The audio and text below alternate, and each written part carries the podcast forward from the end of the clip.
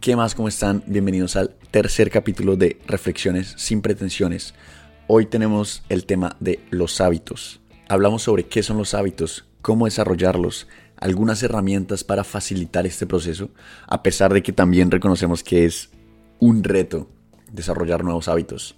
Creo que fue una conversación súper valiosa de la que yo también saqué algunas herramientas que estoy aplicando en mi día y que me han ayudado hacer ese proceso de desarrollar nuevos hábitos un poquito más fácil, porque al final esa es la idea de este proyecto, hacer el día a día un poquito más simple. Entonces, espero que lo disfruten y no siendo más, bienvenidos. Bueno, mami, estamos grabando otra vez el deber, como le dijiste ahorita. ¿Cómo vas? Bien, mi amor, muy bien. Y pues ya estamos grabando un tercer capítulo de este proyecto tan bonito que es casi un sueño ya hecho realidad porque ya arrancó. Toda falta editar y toda falta subir un montón de cosas, pero, pero arrancó. Arrancó, o sea, arrancó cuesta arriba, no importa, pero arrancó. Poco a poco vamos arreglando las cargas, como dicen. ¿Y de qué vamos a hablar hoy? El tema de hoy es un tema realmente muy importante y muy valioso y lo sé porque hay demasiados podcasts, demasiados libros, demasiadas conferencias, demasiada información sobre este tema que son los hábitos. O sea, realmente quisiera arrancar este capítulo con una frase muy bonita de un filósofo y psicólogo americano que dice, siembra una acción y cosecharás un hábito, siembra un hábito y cosecharás un carácter, siembra un carácter y cosecharás un destino. O sea, realmente es lo que estamos creando día a día. Y mm, tomando un poquito lo que hablamos en un capítulo anterior, finalmente tenemos claro que no controlamos ni nuestra genética, ni nuestro entorno, ni las circunstancias de afuera. Solamente controlamos nuestros pensamientos, nuestra actitud, nuestro estado de ánimo, nuestros hábitos. Porque al final, como diría Aristóteles, hablaba mucho de que todo, todo efecto, todo resultado tiene una causa. Y si nosotros nos vamos a el origen real de ese resultado, si nos devolvemos ese resultado, el origen de ese resultado es nuestros hábitos, nuestros hábitos que son los que generan nuestra personalidad. Si nuestros resultados no nos gustan, si lo que estamos viendo no nos gusta, busquemos el origen, busquemos el hábito que nos está llevando a ese resultado. Y para empezar, tal vez, ¿qué es un hábito? ¿Cómo lo defines tú? Digamos como lo definen los expertos y como digamos, un hábito es un comportamiento aprendido a través de repetición que se vuelve automático, o sea, que el, que el cerebro lo produce automáticamente. ¿Para qué? Para lo que más le gusta al cerebro, que es ahorrar esfuerzo y energía. Cualquier cosa que tú hagas automáticamente por repetición es un hábito, es una rutina. Y los pequeños hábitos sostenidos en el tiempo generan grandes resultados. Lo que pasa es que los pequeños hábitos que no nos producen bienestar sostenidos en el tiempo generan grandes resultados que también son malos, digamos. O sea, comer comida chatarra todos los días un poquito, todos los días un poquito, pues al final vamos a estar enfermos de comida chatarra. Y los buenos, los pequeños hábitos buenos, entiéndase bueno, lo que cada uno quiera entender, o sea, bueno para ti no es lo mismo que bueno para mí, malo para ti no es lo malo, no es lo mismo que malo para mí es realmente mi propósito el que lo clasifica como bueno o malo. Igual, supongo que se puede partir de un acuerdo de que hay hábitos como lavarse los dientes, bañarse, eh, hacer ejercicio constantemente. O sea, no creo Claro, que... digamos que hay, un, hay, hay ciertos hábitos buenos que conocemos como virtudes. Realmente como bueno se, se, se, se clasifica lo que nos produce, lo que nos permite avanzar o sea, para tu propósito. Y malo se entiende lo que te limita para tu propósito. O sea, la red, digamos, el, el, hábito de revisar las redes todos los días, pues puede ser bueno o malo dependiendo cuál sea tu trabajo, dependiendo cuál sea tu objetivo, dependiendo qué tú quieres hacer con ese hábito. Pero si ese hábito te mantiene sentado en un sofá, no te permite hacer deporte, no te permite eh, cumplir con tus responsabilidades, no te permite, o sea, realmente te está limitando, te está impidiendo avanzar a, a, tu, a, tu, propósito, digamos. ¿Y qué pasa con una zona gris tal vez en la que pues yo soy completamente culpable de de pues, pasarme en Instagram un montón de tiempo y todo eso. Y, claramente no, no es, no es como mi decisión consciente, pero tampoco siento que pues me esté afectando completamente. O sea, no es, no es ni, no me aporta, pero tampoco pues está en el punto que me Digamos que, que los expertos, los expertos llaman, tú haz tu lista, tu lista es súper personal, hábitos buenos, hábitos malos, hábitos neutros. Pero aquí lo que tienes que hacer es conciencia y ser honesto completamente contigo, ¿no? Porque dices, pero es que no me hace tanto daño, pues, o sea, un cigarrillito al día, pues tampoco es tan malo, o, sí, o sea, realmente tu lista es muy personal, pero volvemos al tema de la conciencia, la, digamos que lo que te tienes que enfocar es en ser realmente honesto contigo, porque yo te puedo decir a ti, eso no es tan malo, pero pues me estoy engañando, si me entiendes? Porque pasar cuatro horas en Instagram viendo videos, pues digamos que puede que el resultado final final no lo afecte, pero es un tiempo demasiado valioso que tú estás perdiendo porque no te deja nada, pero eso es muy personal. Como tú dices también, pues sí, hay cosas que claramente todo el mundo considera buenas, lavarse los dientes, pues nadie te va a argumentar, no, pues no se lave los dientes tres días, que eso tampoco es tan malo. o sea, digamos, pero, pero dependiendo de la circunstancia de cada persona, dependiendo de su, no sé, de su trabajo, de su entorno, de lo que quiera lograr, pues sí hay cosas que realmente no son malas o hay cosas que realmente no son importantes. Entonces, digamos que ese trabajo de conciencia debe ser honesto, pero eso, esa honestidad es contigo. Claro.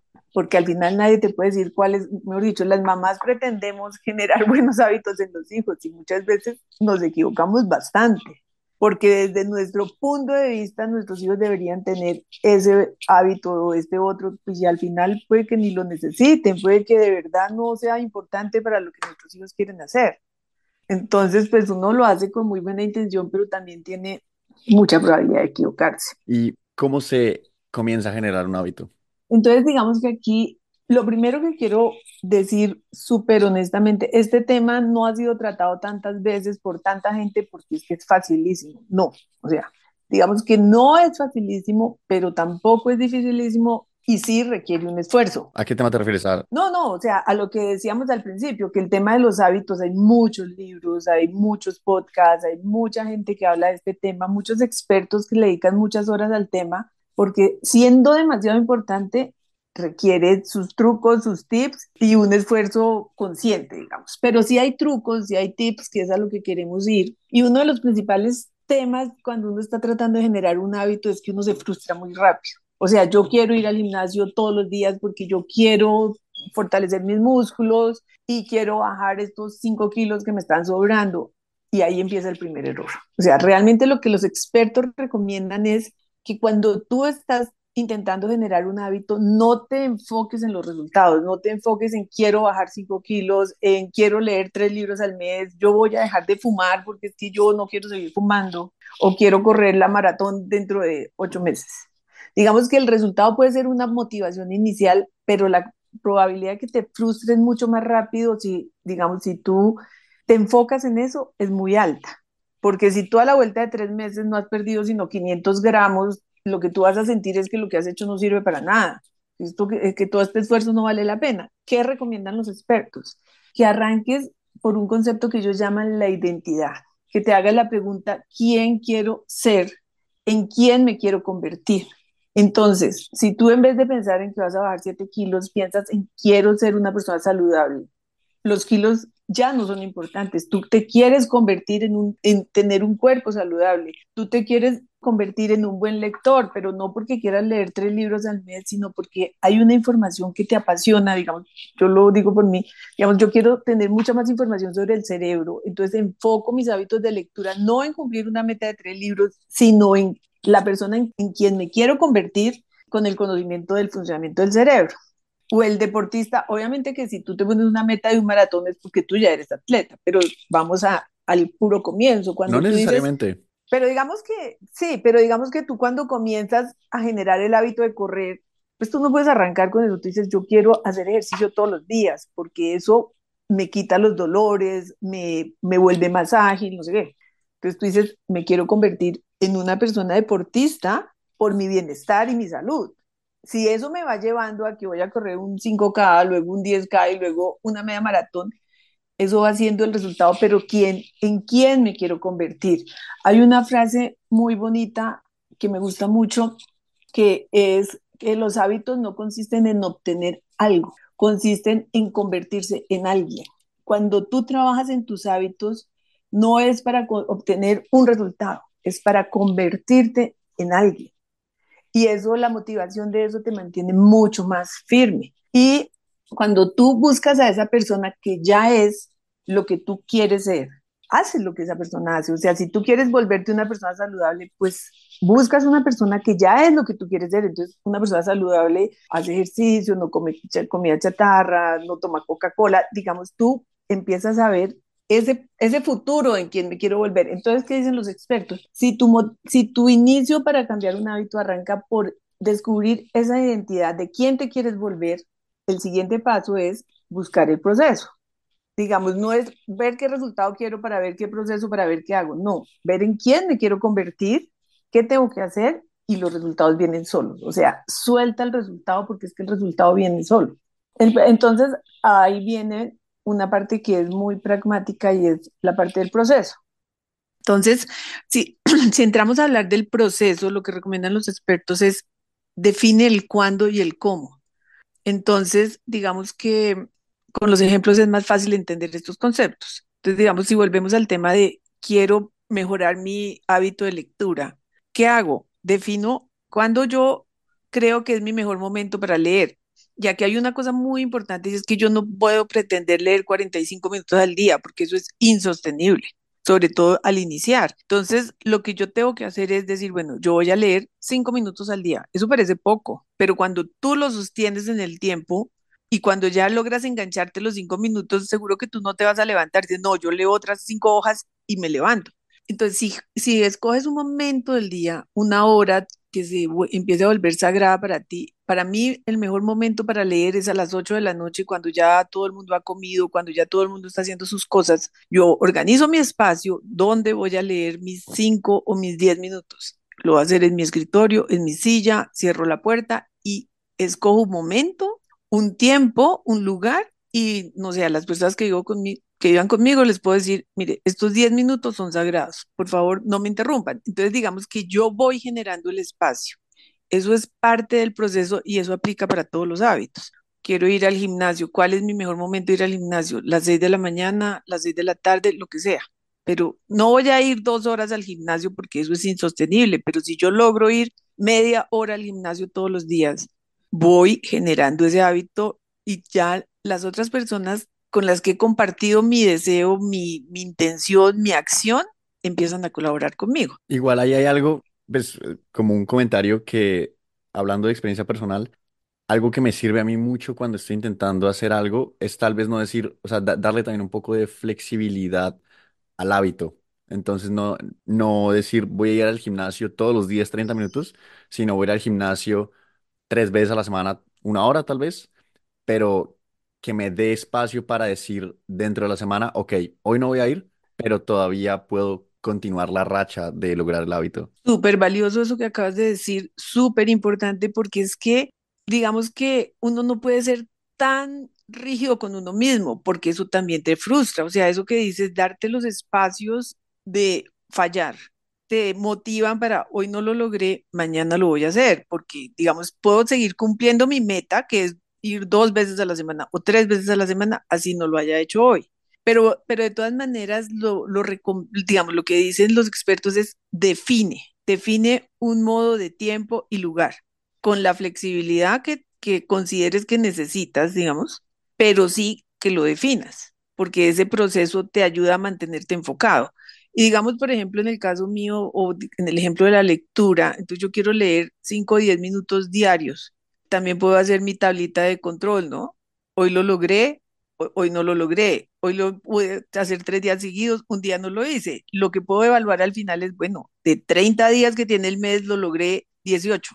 Y ahí voy chequeando mi progreso, voy ayudándome a decir, bueno, el siguiente mes intento lograrlo 25, ¿sí me entiendes? O sea, hay, esos tipos de cositas son muy valiosas porque por un lado te celebra los logros. Una cosa que es muy importante para el cerebro es que tú te celebres tus logros, que no menosprecies tu trabajo, porque yo dije, ah, yo quería 30 días al mes y solo hice 18, o sea, esto no me sirvió, o sea, qué mal lo hice, ¿sí me entiendes? Porque somos muy duros con nosotros. Pero si el cerebro recibe una felicitación, antes no leías ningún día, o sea, acuérdate, hoy lees 18, antes no ibas al gimnasio nunca, estás yendo dos veces la semana, o sea, vas viendo ese progreso. Y ese, esa recompensa para el cerebro que mencionas es simplemente hablarse a uno mismo o cómo se puede recibir esa retroalimentación. Esa, esa recompensa, ese premio, esa dopamina en tu cerebro,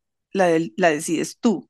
Un ejemplo que, que se usa mucho es, listo, para mí ir al gimnasio es durísimo, o sea, levantarme, salir, llegar al gimnasio, hoy lo logré. Hay una cosa que me produce, que me gusta mucho y es la serie que me estoy viendo. Entonces yo ya le puedo decir al cerebro, hoy te portaste súper bien, fuiste al gimnasio, tienes derecho a un capítulo. Tú inventas tus recompensas, digamos. Claro, no puedes ir al gimnasio para estar más saludable y salir y dices, no, pues como vine al gimnasio me como un helado o me siento con las galletas. Pues quizás esa no es la manera más más chévere, pero digamos, busca tus propios premios. Por ejemplo, a mí llevo, digamos, trabajando mucho en el hábito del agua fría. Llevo ya muchos meses, no sé cuántos, pero muchos, yo creo que más de un año, muchos más. Todos los días es un reto. Todos los días esos últimos 20 segundos, 30 segundos, a veces 5 segundos porque hay días que es muy difícil y además cuando hace mucho frío es todavía más difícil, pero en el momento en que... Para aclarar, estás hablando de bañarte con agua fría. De terminar el, la ducha con el agua helada, o sea, de terminar el baño diario con un 20 segundos o 30 segundos de agua helada. O sea, a pesar de que llevo muchos meses trabajando en el tema, hay muchos días en que la decisión me cuesta demasiado. Pero en el momento en que recibo ese choque térmico, la felicidad es grandísima, me felicito, o sea, no me la creo, hoy lo volviste a lograr y esas palabras son increíblemente, mm, digamos, agradables para mi cerebro. Pero esa recompensa, esa felicitación, esa, ese estímulo de dopamina lo tienes que encontrar tú, de acuerdo a lo que tú quieres. O sea, si tú lograste no tomar Coca-Cola hoy, porque pues digamos la adicción a la Coca-Cola, las bebidas azucaradas, etcétera, es realmente uno de los típicos hábitos que la gente de verdad quisiera cambiar, pero que es difícil porque la adicción al azúcar, que es una de las adicciones más fuertes. Es como los alcohólicos, ¿no? El día que tú lo, hoy no me tomé ese vaso de Coca-Cola, solo por hoy no me tomé ese vaso de Coca-Cola. Hoy pedí agua con el almuerzo.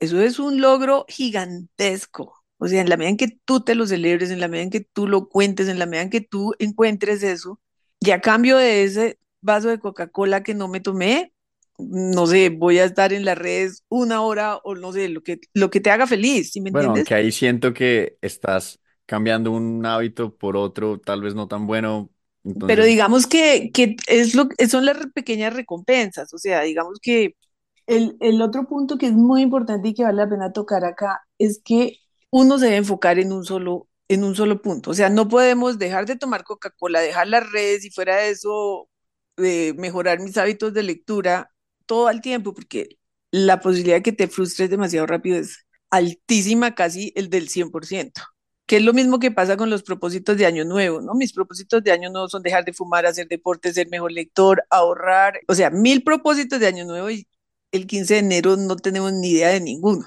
lo que dicen los expertos es enfóquese en un hábito, que si usted al final del año, cada mes ha logrado cambiar una, un hábito, usted ha cambiado 12 hábitos, usted es un ser fantástico al final del año, porque una persona fantástica tiene hábitos fantásticos, pero enfóquese en uno y cuando trabaje ese uno durante un mes, no piense en todo lo demás, ¿sí me entiendes? pero ahí me salta una pregunta y es, ¿un mes es suficiente para crear un hábito?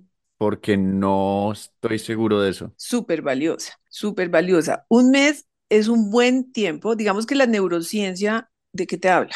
Cuando tú sostienes una, un hábito, un- una actividad durante 21 días, tu cerebro ya digamos que ha entendido que eso es lo que tú quieres. En la medida en que pasas esos 21 días seguidos, llegas a otro dosis de 42 días donde tu cerebro se le vuelve muchísimo más fácil. Y hay muchas teorías al respecto, pero a los 66 días de haber sostenido un hábito, digamos que ya te puedes sentir más tranquilo. lo que dicen los expertos es, si usted trabaja durante un mes, 30 días, un hábito, es más fácil que usted quiera incorporar otro y sostener este, porque ya tu cerebro sabe que tú quieres esto, digamos. Entonces, claro que un mes no es suficiente, pero es, es un buen tiempo para intentar meter otra cosa. O sea, digamos, yo quiero dejar de... Mm, no nos metamos con el azúcar porque es que el azúcar es muy fuerte, es una cosa, pero digamos, yo quiero meditar o yo quiero mejorar mis hábitos de lectura. Si yo he sostenido durante un mes el tiempo de lectura que quiero, los 10 minutos diarios, en ese momento puedo pensar en que quiero, además de, mejorar mis hábitos de lectura, quisiera hacer todos los días 5 minutos de meditación, porque he leído demasiado sobre los beneficios de la meditación. El siguiente mes tú puedes intentar ir con, incorporar esos 5 minutos, porque el otro hábito ya va andando, si me entiendes, ya encontraste el espacio, ya encontraste el tiempo, ya encontraste. No tienes que hacer 12 hábitos al año, puedes hacer 6. Claro. Es fantástico, o sea, si tú logras en un año cambiar seis hábitos que te limitaban, que te impedían avanzar, tú eres otra persona, completamente otra persona. Ahí, no, ahí me, me salta otra duda y es, ¿por qué hay hábitos que son más fáciles de, pues, de adquirir que otros? Porque, por ejemplo, ah, tú mencionas la meditación y yo, pues hace un rato, pues hace, hace, hace un tiempo la practicaba con cierta regularidad y soy súper consciente de, de lo bien que me hace, de cómo me siento al respecto y son solamente 10 minutos al día. Para mí ha sido muy difícil meterlo en mi día y muchas veces me pasa que me encuentro, no sé, simplemente estoy hecho en mi cama o estoy haciendo otra cosa, cocinando algo así digo, ahorita que acaba de hacer esto o lo que sea, tengo, o sea, 10 minutos, que son 10 minutos, pero hay como una, hay como una fricción mental que me impide, sí, que simplemente, y luego se me olvida, o luego, ah, qué pereza, y no, no lo hago. Es, eso es lo que, a eso nos referimos con que este tema es difícil, porque es que el autosaboteador interno, el autosaboteador interno es el que está luchando para que tú vuelvas a tu anterior que nunca meditaba. Entonces ahí es donde viene esto tan brutalmente valioso y es hacer conciencia. En el momento en que tú estás haciendo esa reflexión y haces conciencia, esto es, soy yo contra mí, porque yo tengo todos los argumentos. Y si tú logras arrancar a volver a meditar, hay un concepto valiosísimo y es la memoria de tu cuerpo, de tu cerebro. O sea, verifícalo. Has hecho conciencia de que es una cosa que te produce bienestar, que te favorece mucho y que simplemente es un bloqueo que tu cerebro está poniendo y en este momento te está ganando la batalla. Pero tú haces conciencia de que te está ganando y ya lo hiciste. Entonces hay una memoria de cuerpo, de, mente, de todo, de la meditación. Te puedo apostar lo que tú quieras, que tú logras arrancar tres días seguidos la meditación con la lucha que eso va a implicar para ti y sigues. Solo verifícalo, verifícalo, gordo. Créeme, y luego vas a encontrar el momento. Siento que lo he intentado varias veces, la verdad. Entonces, Incluso hoy, hoy, hoy lo intenté como, pues digo, hoy, hoy lo volví a hacer después de bastante tiempo y pues es, es muy bueno y me siento muy bien, pero en el transcurso del, de, del último año siento que ha habido varias veces que lo he intentado y lo logro mantener un par de días, pero luego me vuelvo a enredar. Se me ocurre aquí una herramienta muy buena que, que se llama el encadenamiento de hábitos. ¿Qué te pudiera servir en ese ejemplo tan, tan típico? Porque nos pasa, a, a mí me pasa demasiado con el ejercicio. Y, llevo, y he hecho ejercicio toda mi vida, o sea, yo he sido una persona que ha hecho ejercicio toda la vida. Y a mí el ejercicio me sigue, sigue requiriendo de mucho esfuerzo y de mucha voluntad para hacerlo. Pero los expertos hablan de una cosa que es el encadenamiento de hábitos. Si el, tu tema está en encontrar el espacio ¿Qué es el encadenamiento de hábitos? Cuando tienes, digamos, un hábito que te funciona, intenta conectarlo con uno que quieres medir. Entonces, por ejemplo, si tú estás cocinando, la cocinada puede volverse tu meditación. Puedes empezar a meditar mientras cocinas. Entonces, bueno, ya que me cuesta tanto encontrar un tiempo para parar absolutamente, hay una cosa que se llama la meditación activa y realmente meditar es estar presente en lo que estás haciendo. Si finalmente tú estás cocinando, entonces lo que va a hacer es apagar la música, apagar mi celular, los distractores y voy a cocinar con atención plena en lo que estoy preparando. Entonces, el encadenamiento de hábitos que dicen los expertos es intente conectar el hábito que quiere con uno que usted ya tenga, digamos. ¿Cómo sería eso en tu ejemplo con el deporte? digamos que en el ejemplo con el deporte, tú o sea, tienen que ser hábitos relacionados. Entonces, digamos que si para mí de eh, lo que yo quisiera es, no sé, que después del ejercicio hacer un poquito de estiramiento, que es lo que más me cuesta, entonces intento, si ya tengo, bueno, lo que pasa es que el tema del ejercicio es súper complicado para mí. Pero exacto, por eso hago la pregunta, ¿cómo, cómo... No, no, no, entonces digamos que, que yo, ¿cómo lo haría? Lo haría más desde el punto de vista del, del premio final, o sea, realmente, a mí después de ejercicio, que me, de hacer ejercicio que me gustaría mucho, cinco minutos de turco. Entonces, si yo logro llegar al gimnasio y hago mi ejercicio, mi premio son esos cinco minutos de turco. Pero digamos, por ejemplo, el encadenamiento, que es una herramienta muy útil, se me ocurre más fácil entenderlo, digamos, con, con el hábito del orden. Digamos que el orden es una de las cosas que la gente también trabaja mucho y, y, las personas quisieran incorporar a su vida porque es que está claro que el orden en tu entorno, en tu casa, en tu espacio te aporta mucho bienestar. Entonces supongamos que tú tienes el hábito de tender la cama todos los días porque tú ya sabes que no puedes salir de tu casa ya lo tienes incorporado como lavarte los dientes, tú tiendes tu cama, pero no tienes el hábito de recoger la ropa, que ponerla en la caneca de la ropa sucia y poner los zapatos en su sitio y los pocillos sucios en el lavaplatos. Tú solamente tienes que tiendes la cama, todo lo demás es un desastre, digamos. Entonces, ¿qué hablan los expertos? Intente esos tres minutos que usted tiene que se gasta tendiendo la cama, súmele otros tres minutos en que usted va a tener el propósito de poner la ropa sucia en la caneca de ropa sucia y los zapatos en su sitio.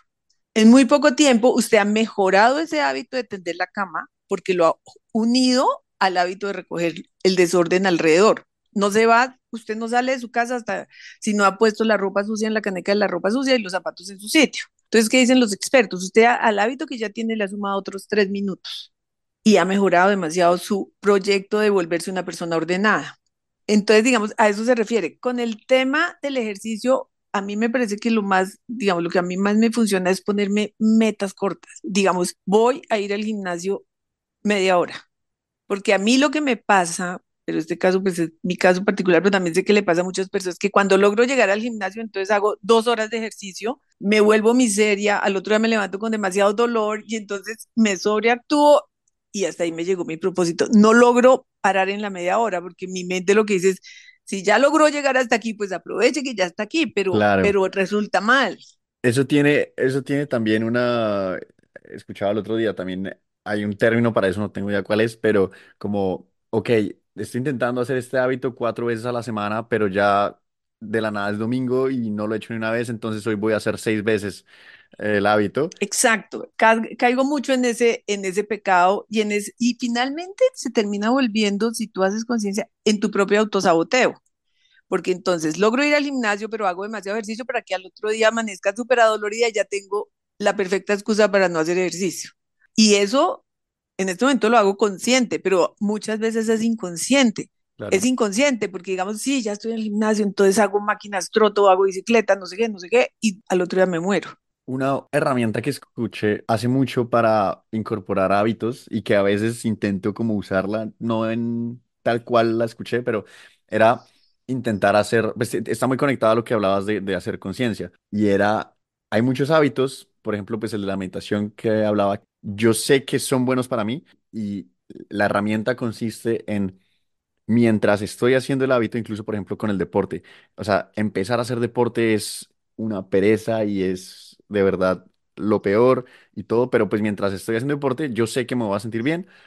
Entonces, tomar como una especie de nota mental. En, cuando escuché la, la, la herramienta, pues decía que tocaba, pues, o sea, o que lo mejor era sentarse a escribir después cómo te sentías cuando lo hacías, para cuando no tengas ganas poder recurrir a esa, como a esa frase o a eso que escribiste, que es, me siento muy bien cuando hago deporte, cuando estoy afuera, cuando me estoy moviendo, cuando veo todo lo que puedo correr, lo rápido que puedo correr, pues no sé, sudar me gusta mucho, como, ok, cuando no quiera, recurro a esa frase y es un apoyo. O por ejemplo con el agua fría, cuando no tengo ganas, como que recurro a ese recuerdo mental de cómo me siento cuando estoy ahí. Exacto, exacto. Ese es ese premio, ese, ese shot de dopamina que además lo puedes hacer, el cerebro no le importa si está pasando el hecho, solo con pensar cómo te sientes cuando el choque térmico del agua fría, el cerebro ya trae a la memoria ese momento delicioso, digamos. Todas estas son herramientas que acá, pues que a cada quien le funcionan de una forma o de otra.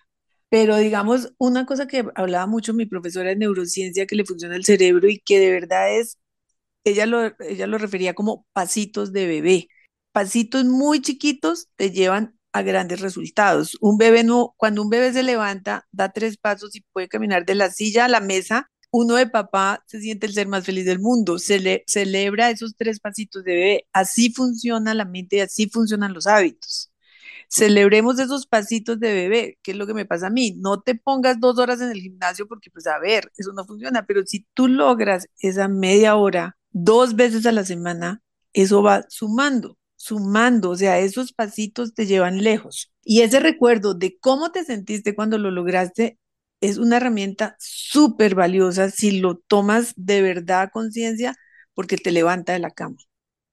Otra cosa que hablan los expertos y que no quiero dejar de decir es, vuelve visible o invisible lo que quieres cambiar.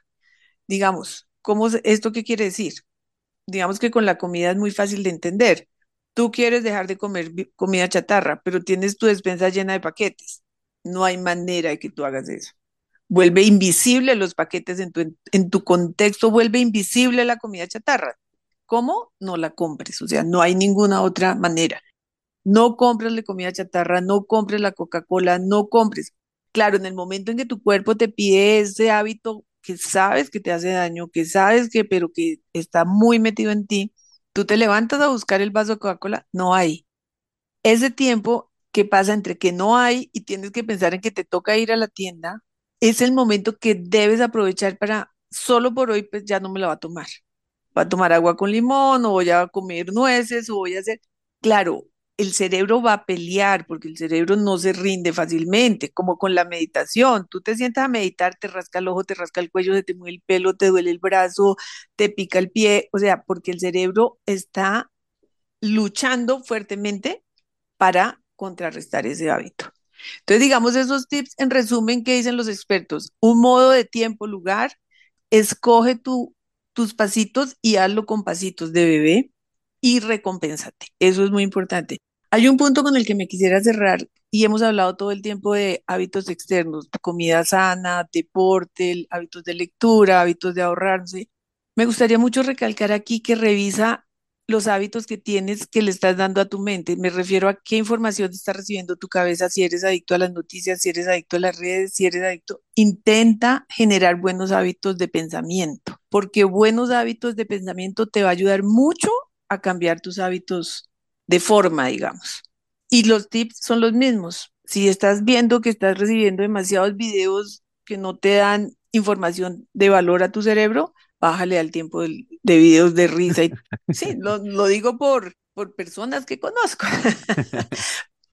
Para cerrar, es un trabajo de conciencia, es un trabajo personal de conciencia que siempre no es fácil, pero es demasiado satisfactorio y te genera demasiado bienestar. Conecta el bienestar con la persona en la que te quieres convertir y el trabajo se vuelve más satisfactorio, más chévere. Y es un tema con el que podemos hablar muchas veces y pues obviamente en un capítulo de estos no vamos a incorporar todo lo que nos puede servir, pero es una semillita que sembramos y Dios permita que alguien la reciba y le pueda servir. De acuerdo, de acuerdo. Como siempre, si llegaste hasta acá, te quiero agradecer que te hayas tomado el tiempo de sentarte a escuchar este capítulo Espero que también hayas sacado tal vez una herramienta valiosa para tu día a día y que la pongas en práctica para verificarla. Personalmente siento que el encadenamiento de hábitos es algo que me ha ayudado y lo sigo implementando hasta el día de hoy. El mismo ejemplo que mi mamá dio sobre tender la cama y ordenar el cuarto, siento que me ha ayudado muchísimo. Entonces, espero no ser el único. Como siempre, si tienes algún tema que te gustaría que toquemos en algún futuro, no dudes en escribirnos. Nuestra información la encuentras en la descripción del capítulo. Gracias por escuchar y nos vemos en dos semanas.